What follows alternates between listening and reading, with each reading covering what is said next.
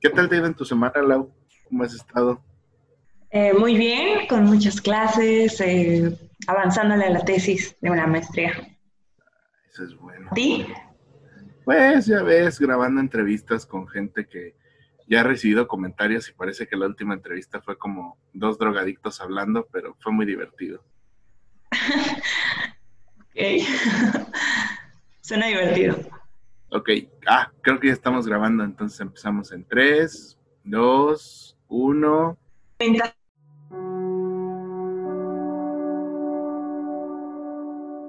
Hola y bienvenido al podcast de la luz oscura, un espacio para el conocimiento del mito y la magia. A lo largo de los capítulos que conforman este podcast, iremos de la mano tú y yo aprendiendo sobre el mundo y sobre aquellas doctrinas que podrían considerarse secretas. Date la oportunidad de explorar nuevos mundos en las mentes de otros y conformar con ello mismo una visión propia del mundo. Cierra los ojos y déjate guiar por estos tus humildes servidores en un viaje que puede ir más allá de tu comprensión y de lo que habías entendido hasta el día de hoy.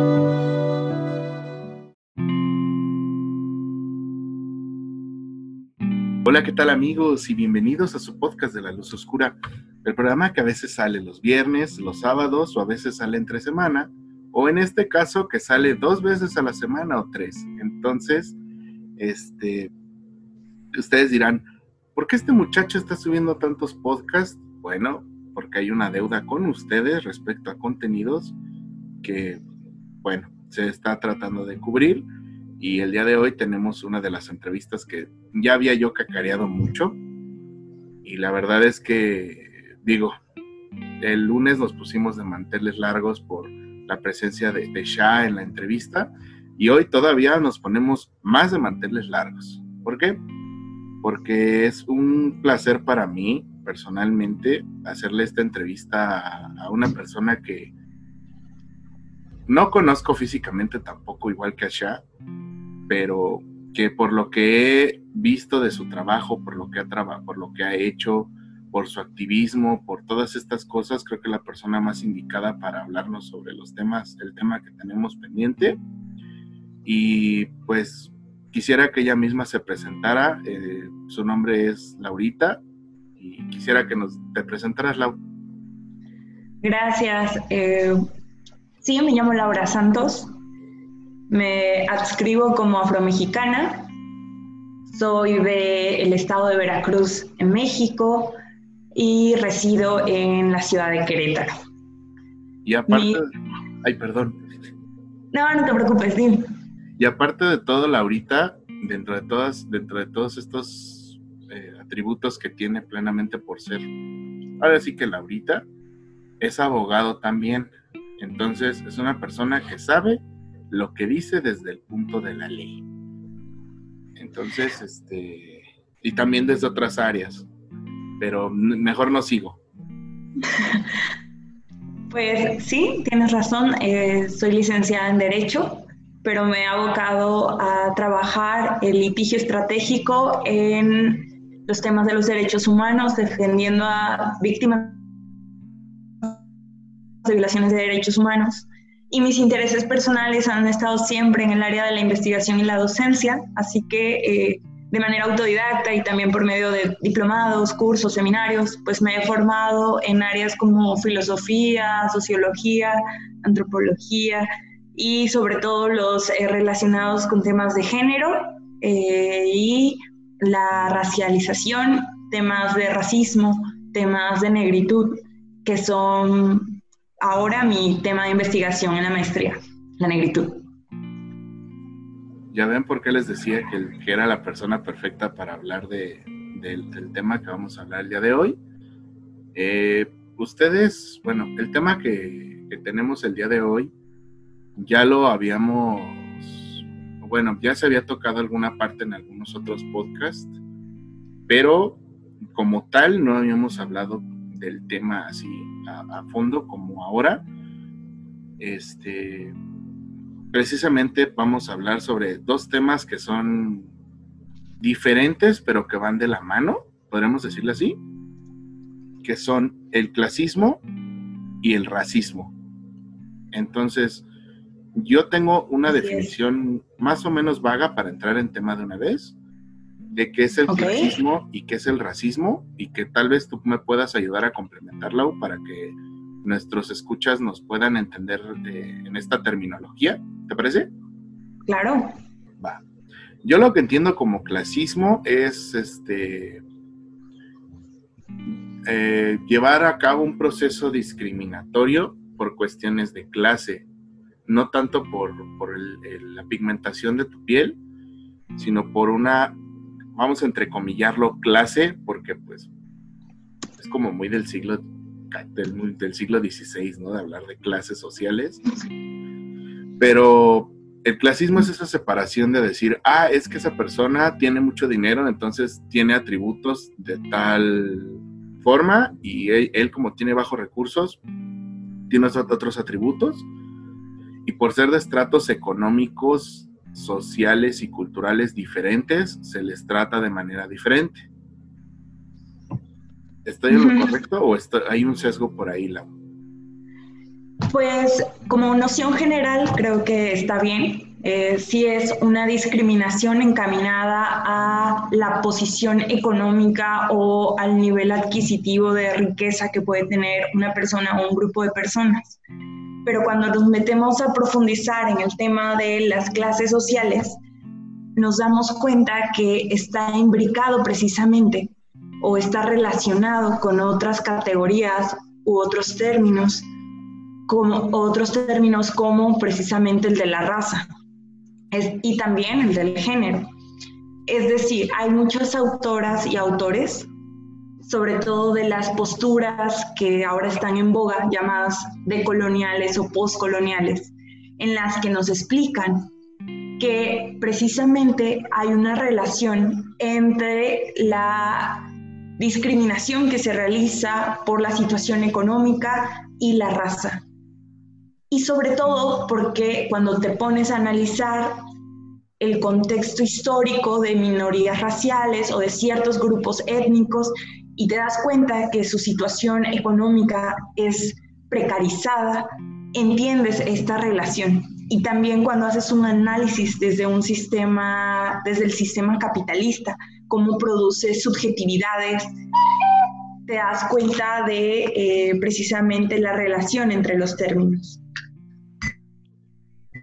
pues ya creo que creo que la terminología. Por ejemplo, el proceso. No, sí, sí, sigue, sigue, sigue, No, no te preocupes. Es que hay muchas formas, de, hay muchas lecturas, ¿no? Dependiendo del autor, dependiendo de la rama o la disciplina de la que leas, conceptos como el racismo, ¿no? Si nos vamos a la etimología, el, el racismo o la raza implicaba ese origen implicaba el jefe o la cabeza de una familia y también se hablaba de linaje. Entonces, desde ahí va haciendo, se va construyendo como un tipo de estratificación o categorización de la sociedad. Y del siglo XVIII al XIX no hubo ninguna eh, duda en la sociedad de que las razas existían, sino a partir del siglo XXI es que este concepto de raza empieza a someterse a una discusión y una revisión y nos damos cuenta de que realmente no existen diferencias genéticas de raza, pues, ¿no? Que la raza es más un concepto político que un concepto biológico existente. Ok. Eso, por ejemplo. Sí. Entonces, bueno, creo que, creo que ya está bastante bueno, este, para seguir guiando la discusión, y creo que Lau tiene como, como que me va a apoyar mucho en este sentido. Ya saben que yo soy la persona más ñoña del universo para, para leer datos históricos o para presentarles como la cronología.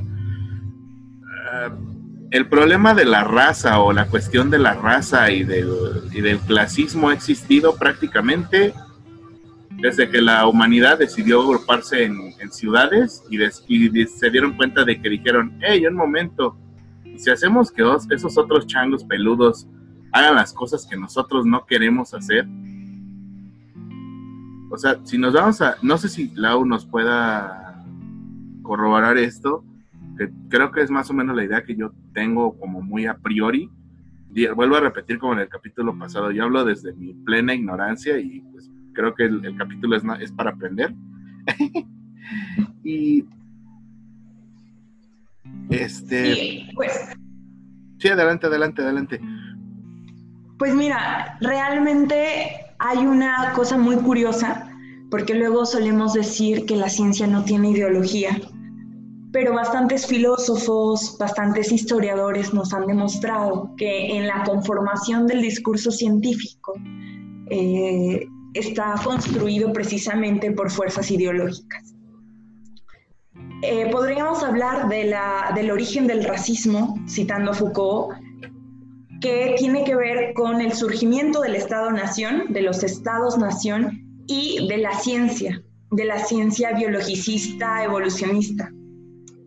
Eh, autores como Mendel, que hablaron de la superioridad de una raza sobre otra, y en fin, un montón de, de, científicos que iban incursionando y elaborando teorías en el mundo de la ciencia biológica dieron legitimidades del discurso científico para que los estados-nación incursionaran en estos eh, procesos que llamamos coloniales.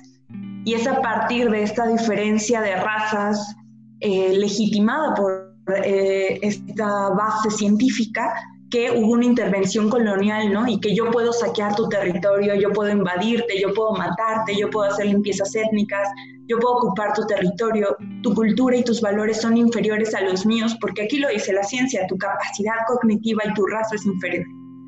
Entonces, si te das cuenta, biológicamente no existe diferencia racial, pero sí existe raza como un dispositivo político, como un término político para fundar decisiones de Estado. Y entonces surge esto que llamamos racismo de Estado y luego se va conformando el racismo estructural. Bueno, en fin, es una gama muy amplia, pero más o menos desde eh, anterior al siglo X, eh, a partir del siglo XVI podemos ubicar eh, los orígenes del racismo en la ciencia. Eso es por el lado científico, pero bueno, yo, yo, yo, yo tomo un poquito la teoría marxista y un poco los hallazgos históricos y creo, creo que el racismo, el clas, sobre todo el clasismo, justificando el racismo, viene desde bases muy, muy antiguas. Tan solo hay que ver los imperios, por ejemplo, los grandes imperios como Egipto, cómo construyeron sus imperios a partir de la compra, venta de esclavos, del uso de mano forzada para edificar sus monumentos.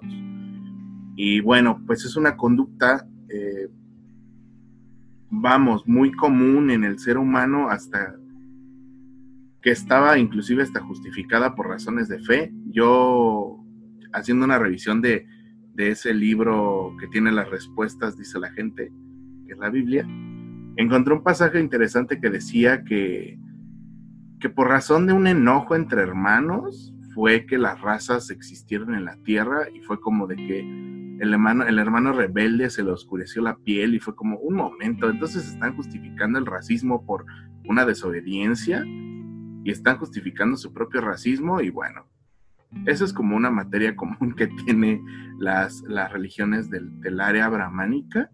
Siento yo que, es una manera muy visible de justificar ese racismo, pero es, es, interesante que nos señales este punto, inclusive si lo vemos así, si tuviéramos un ojo muy, muy, muy crítico sobre esas cuestiones de la raza, podríamos hablar inclusive de autores del siglo XX, de autores clásicos, que eran plenamente racistas.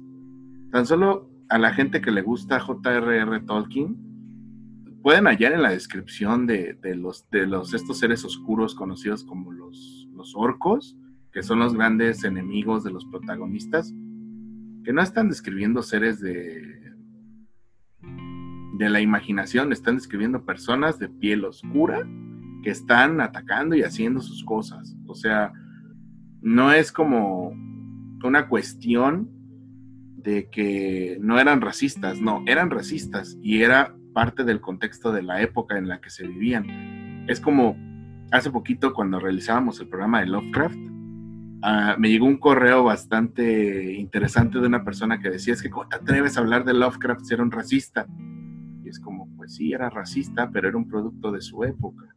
No había esa concepción, no había esa mentalidad, no había esa postura de, ver el racismo como, como lo que es el día de hoy. O sea, tenían, tenían, tenían una percepción diferente de lo que es a la que tenemos el día de hoy.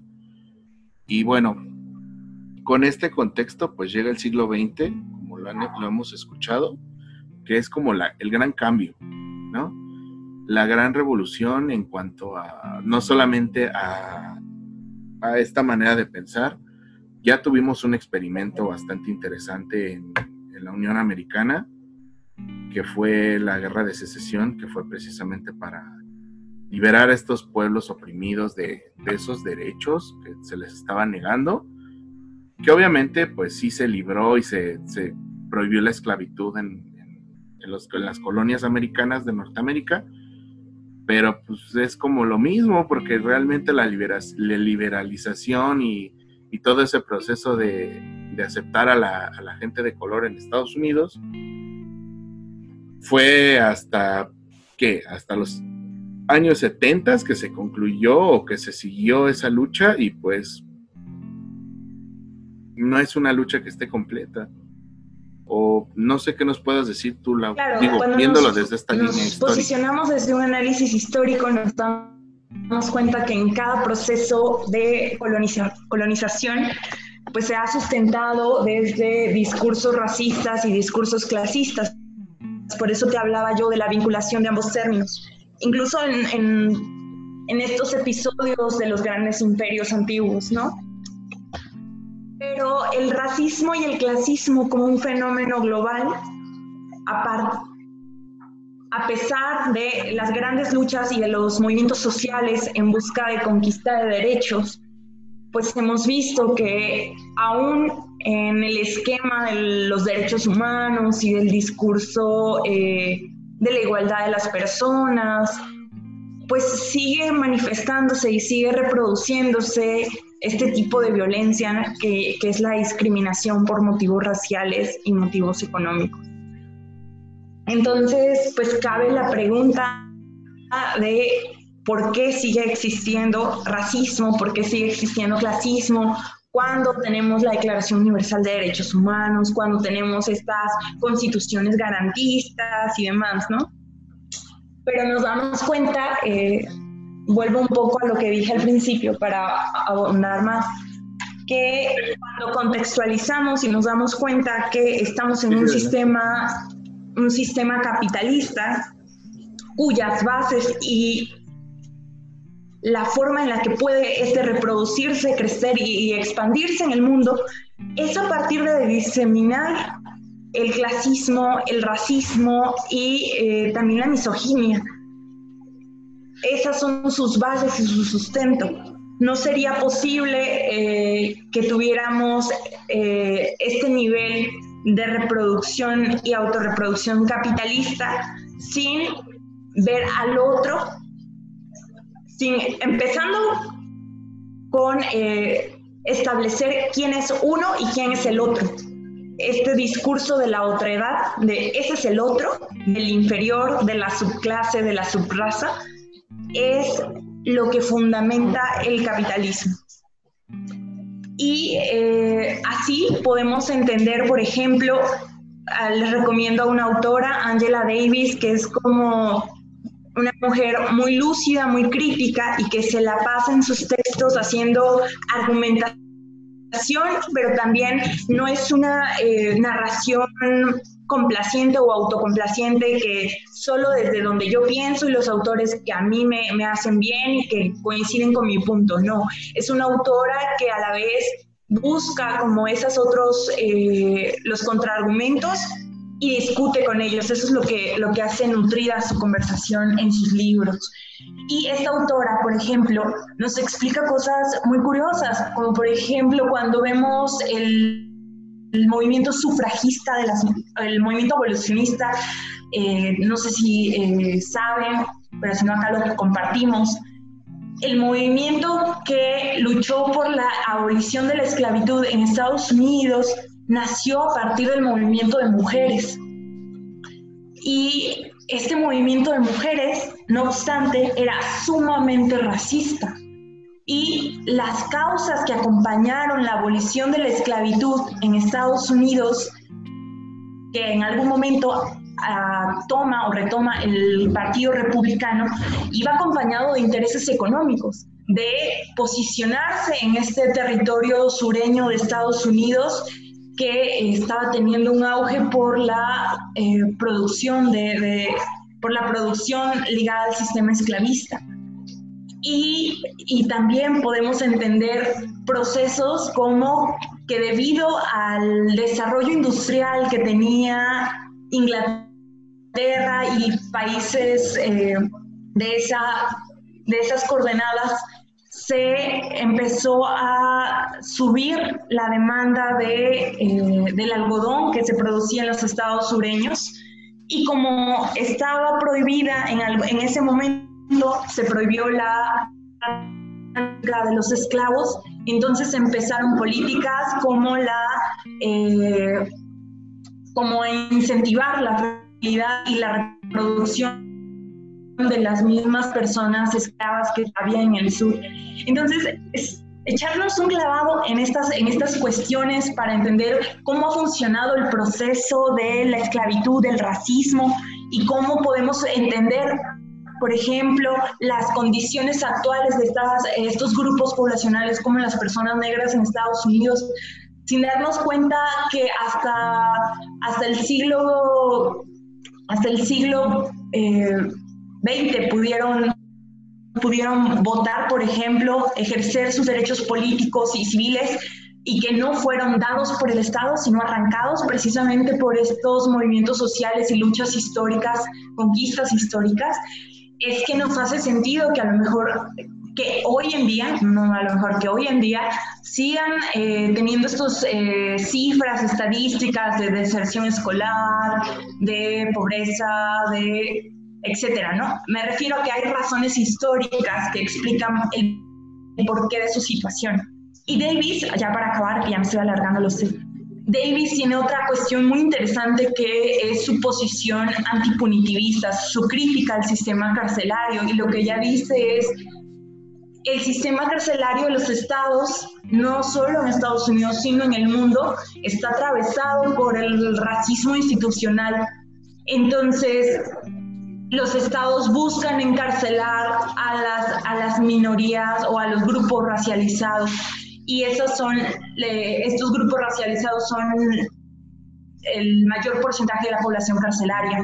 Y lo entendemos cuando sabemos que eh, en Estados Unidos, por ejemplo, una vez que se prohíbe la esclavitud, intentaron, eh, no más bien pusieron en prisión a muchas personas negras bajo cualquier pretexto para que así pudieran en las mismas prisiones y el Estado rentarlas a, estas personas, a personas productoras, a los mismos que eran sus antiguos dueños y representaban mano de obra esclava y barata, nada más que ahora legitimada por el sistema carcelario. Una cuestión uf, aberrante, pero que, que además lo sorprendente es que sigue pasando hasta nuestros días, ¿no? Grandes corporaciones, eh, no voy a decir marcas, pero siguen reproduciendo este trabajo de obra, mano de obra esclava en las prisiones, que es ocupado mayoritariamente por minorías raciales. Quémalos. Tú quémalos, Laurita, que el mundo No, no, pero, pero más o menos así va la cuestión. O sea, no podemos hablar del presente si volver al pasado, ¿no? Son como procesos eh, causales históricos, continuos históricos.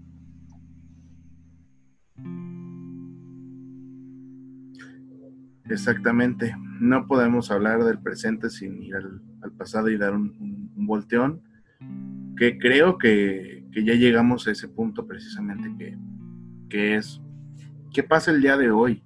Cuál es la situación de, de, este, de estas dos situaciones, porque por un lado tenemos la, la, lucha de, en Estados Unidos de George Floyd con esto de Life Blacks Matters, espero estarlo diciendo bien, y por otro lado tenemos la, la, discusión en México, que no tiene nada que ver en el, en, el grado, para que me entienda, pero pues tuvimos un escándalo mediático bastante interesante con esta figura de Chumel Torres. Yo no quisiera dar todavía mi opinión sobre, sobre su trabajo, lo que sea, porque no es menester, sino que lo que sino lo que, lo que causó, o sea, realmente, pues, al, muchacho, a este, a este joven Achumel, lo cancelaron por, por acusaciones bastante serias de ser clasista, o sea, de decir, pues es que cómo se le ocurre a tal institución invitarlo a un foro sobre racismo y clasismo, siendo que él en su actuar pues, es una persona altamente clasista y racista. ¿no? Entonces, pues al pobre, sí, yo, vuelvo a repetir, yo no, no voy a mencionar nada porque tengo amigos que escuchan el programa que les agrada mucho Chumel Torres, yo discrepo en esa opinión, pero mucho sobre el tema de que fue una cuestión sobre hacer bromas sobre las clases sociales, seguir perpetuando ese sistema clasista que, que se tiene en el pensamiento y que está bastante, no sé si la, me puedes corregir, bastante legitimado por la cultura, por nuestros mismos círculos, de ser clasistas y de ser racistas también. O sea, no se ve tanto una cuestión, o no sé, tú puedes corregirme, pero yo desde mi, desde mi privilegio, desde mi trinchera, desde mi punto, veo más el clasismo que inclusive un poco el racismo digo, yo lo veo desde mi círculo, no, no, no, no, es una situación general. Entonces,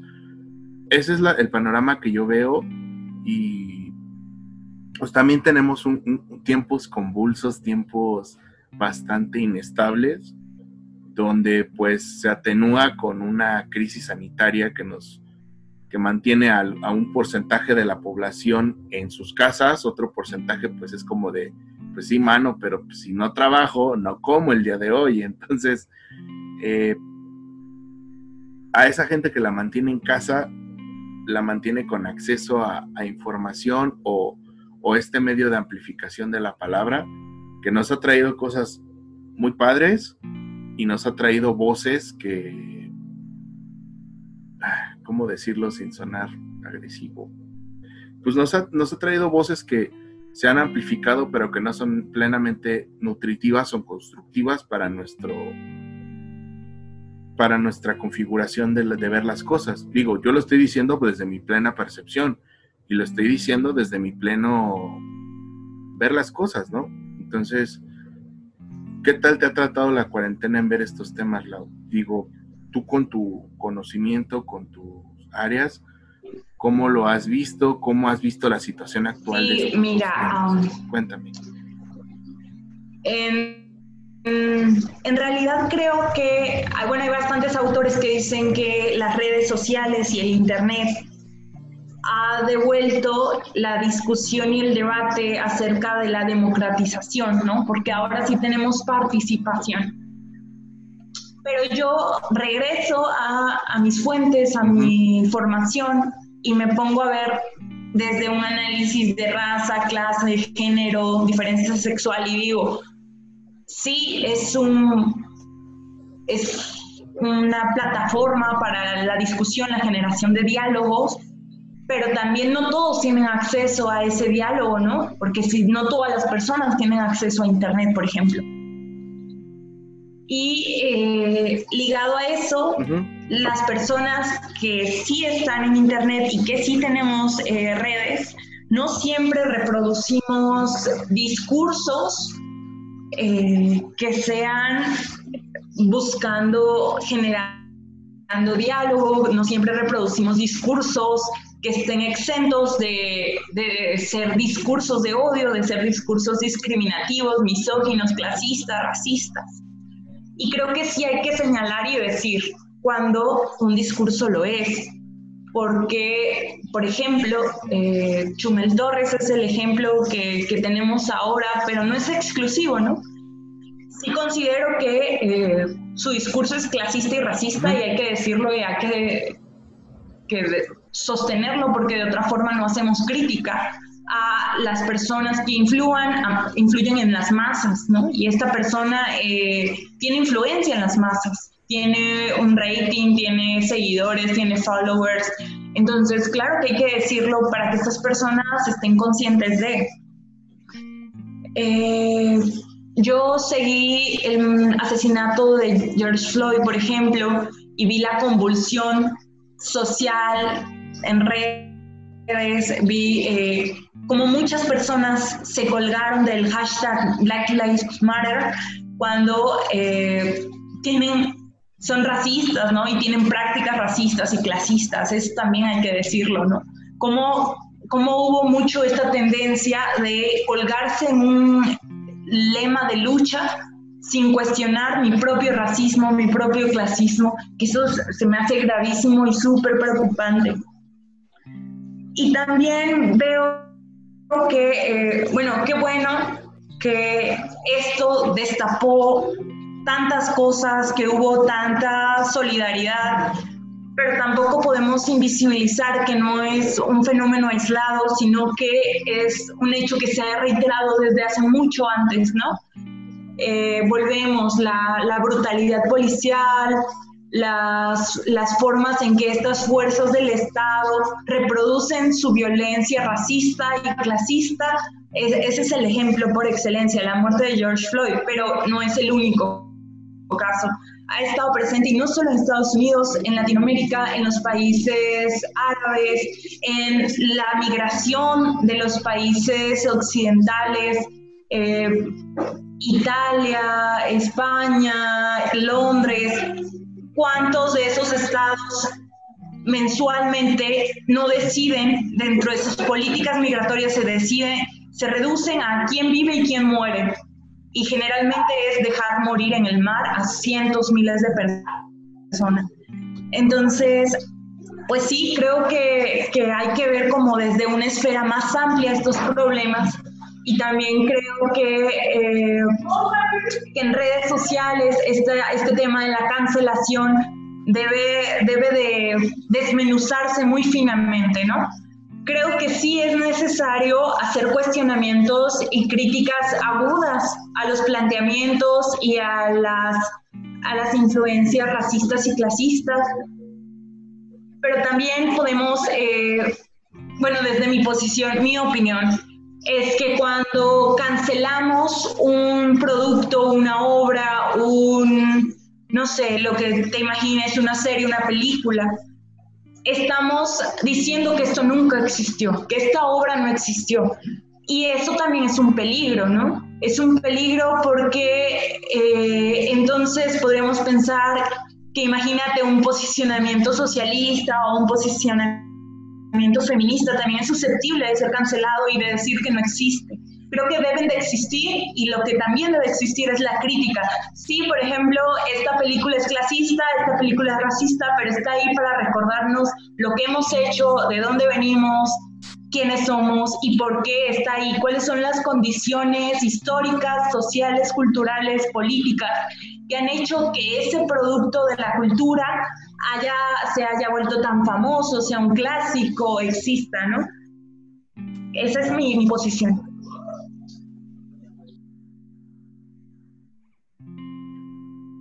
Y volviendo, ahora sí que voy a tomar un, tema que acabas de tocar que es muy importante sobre los productos culturales.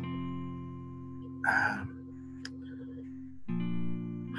es complicada la cultura de la cancelación, digo, yo lo veo, yo lo veo de esta manera y creo que tú puedes o podemos verlo de esta manera. Yo tengo un acotamiento que me dio cierto comediante que, pareciera que le hago siempre homenaje en este programa, pero no me importa porque es un genio. Eh, él, él hablaba en un podcast de que, precisamente de esta cultura de la cancelación, que para evitar precisamente que la gente ahora se hiera su susceptibilidad, la gente debería de hacer un foro mundial donde toda la humanidad se pusiera de acuerdo y dijera, ¿sabes qué?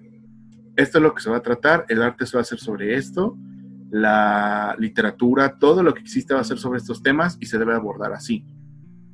Entonces, así evitaríamos que pues, se dieran estos temas, pero ya, por ejemplo, el arte no sería arte, sino sería propaganda porque está apoyando una idea o un, número de ideas. No estoy diciendo con esto de que apoyo el, clasismo, el racismo.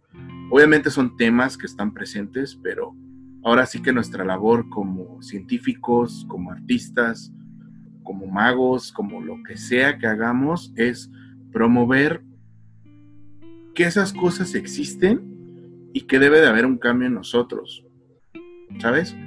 O sea, es algo que innegablemente existe y existe por la evolución misma del ser humano y porque esos temas han existido sobre la mesa desde siempre. Tal vez ahora lo vemos con otra visión porque tenemos una aproximación, un aproximamiento a la ciencia y nuestro criterio es un criterio más amplio en torno a estos temas, pero no hay que negar que existan y no hay que negar tampoco el hecho de que puedes hacer un chiste que suene más o menos clasista, pero no por ello eres un, o sea, yo estoy hablando de un solo chiste, ¿no? Estoy hablando de, de una identificación, pero la cosa es cuando tu discurso tiene coherencia. Creo que el tema aquí sería un poquito también hablar de la coherencia en el discurso, ¿no? Porque no es lo mismo yo hablarles ahorita sobre tolerancia, sobre magia, sobre esas cosas, mientras que yo en mi vida personal no lo hago. Entonces, es un poco hablar también de nuestra propia congruencia. Creo que igual que Laurita, que esta ventana tan grande que tenemos ahora para, eh, para visibilizar todos estos temas y para aprender y, y, es una ventana abierta, nos ha traído muchas cosas positivas, pero también ha dado pie a muchísima paja, a muchas voces eh, que tal vez están defendiendo una agenda detrás. Pero el problema, como volvemos al punto y a la génesis de, vale, otros programas, no sé si podría llegar a una conclusión como Tienes que tener el criterio para y me rebasa, no estos temas para aceptar un discurso. pues sí, me, han me he dedicado años siempre es importante verlo desde la crítica. Toda la información que llega aquí es válida, pero pensar qué otras formas de habitar en el mundo en las que no, no, sean basadas en sistemas de opresiones. Pero bueno, sí, si hay que llegar a una conclusión, sí haría como una invitación general a eh, tenerte el día de hoy. Primero hacer una revisión personal, una autocrítica, ¿no? Podemos llegar a la parte momentos de estoy siendo yo clasista? Por ejemplo, este uso generalizado este que tenemos de la palabra naco. Es que eres un naco, estamos siendo Pero vuelvo a repetir, es Hay grandioso una connotación que existe en el lenguaje porque ha sido usada y ha sido elaborada para pensar a los nacos como esa categoría de personas que se visten de tal manera, que hablan de tal manera. Estamos reproduciendo un discurso clasista cuando, cuando una persona se estaciona mal, cuando una persona escucha música sin audífonos y le decimos nada, yo, pienso que sí. Y eh, pues no es solo que yo lo piense, sino que hay bastantes estudios respecto de, eh, quisiera que más o menos me las connotaciones del lenguaje.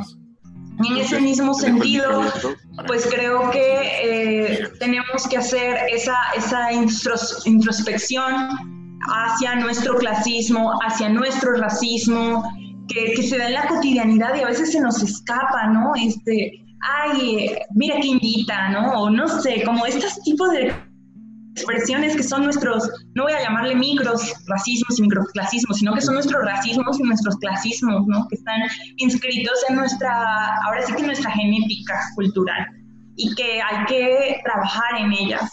Y la otra que, que, que me importa comentar es también, pues sí, nuestras, nuestras fuentes, nuestra, revisar nuestras a quiénes escuchamos, qué influencers seguimos, eh, eh, qué, cuáles son los medios de los cuales tomamos información. Digo, eh, yo no les voy a decir, hey, no escuchan a Chumel, porque no, no me toca a mí hacer eso. Pero sí cuestionar, sí cuestionar esto que está diciendo este hombre, cuál es su validez, cuál es su fuente, cuál, de dónde está sacando esta información, eh, desde qué posición está haciendo o elaborando esta reflexión, este discurso, ¿no? Yo creo que Chumel habla desde su posición muy privilegiada, desde, desde un lugar en el que tal vez no ha, no ha vivido para empezar no ha habitado un cuerpo racializado y por lo tanto no entiende lo que implica esta, esta, estar en, en este tipo de circunstancias. Entonces sí, la reflexión va encaminada a pensar, ¿no? Cómo, cómo el racismo no ha desaparecido, sino que transmuta, cómo muta y cómo no, eh, y cómo tenemos que pensar siempre que el racismo el racismo tiene una base económica y se ha convertido en algún tipo de política dentro de los estados. Los estados son racistas, ¿no? Por un lado tenemos el año pasado la inclusión de las poblaciones afrodescendientes dentro de la constitución, el reconocimiento de la constitución mexicana, el reconocimiento de los pueblos afrodescendientes en México, pero por otro lado las políticas migratorias a los centroamericanos y sudamericanos vaya, y más en el contexto del COVID, han sido de verdadera deshumanización y de, verdadera política antiderechos humanos y eso es algo que hay que decirlo, ¿no?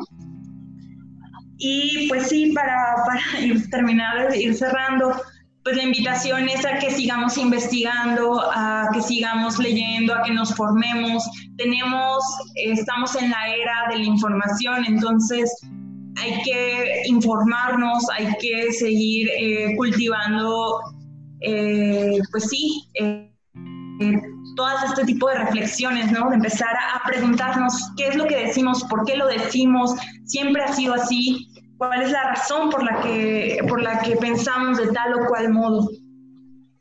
Y, y también me parece importante que pensemos si podríamos ser de otra manera, si como sociedad podríamos ir caminando a otras formas de existir, ¿no? que no sean basadas en, en estas estructuras racistas, misóginas, clasistas, que vayan en contra de la diversidad sexual, que en general constituyen discursos de odio y que pues si no les eh, basta, ¿no? Como la, o sea, si pensamos que es una opinión de un grupo de personas, pues que vayamos entonces, como ya se me va a salir la abogada, a esos, criterios que hay de las Cortes Interamericanas de Derechos Humanos y de los organismos internacionales de derechos humanos. No, no, amigo, no es tu libertad de expresión, lo que estás diciendo es, o amiga, es un discurso de odio. Decir que las mujeres trans no son mujeres es un discurso de odio decir que eh, ignorante es el indio es un discurso de odio en general, o sea, esos, esos, esos eh, malentendidos que existen porque no nos hemos dedicado a averiguar y a investigar, que pensamos que podemos decir lo que sea y pensar lo que sea, no, nuestra libertad de expresión tiene un límite y ese límite es cuando empezamos a hablar desde el odio, desde los discursos de odio que son discriminatorios para las demás personas. Esa sería como mi reflexión final y en ese sentido creo que, que podemos abordar esta cultura de la cancelación y entender por qué hubo este linchamiento social uh, mediático a Chumel y a otras personas ha habido, ¿no?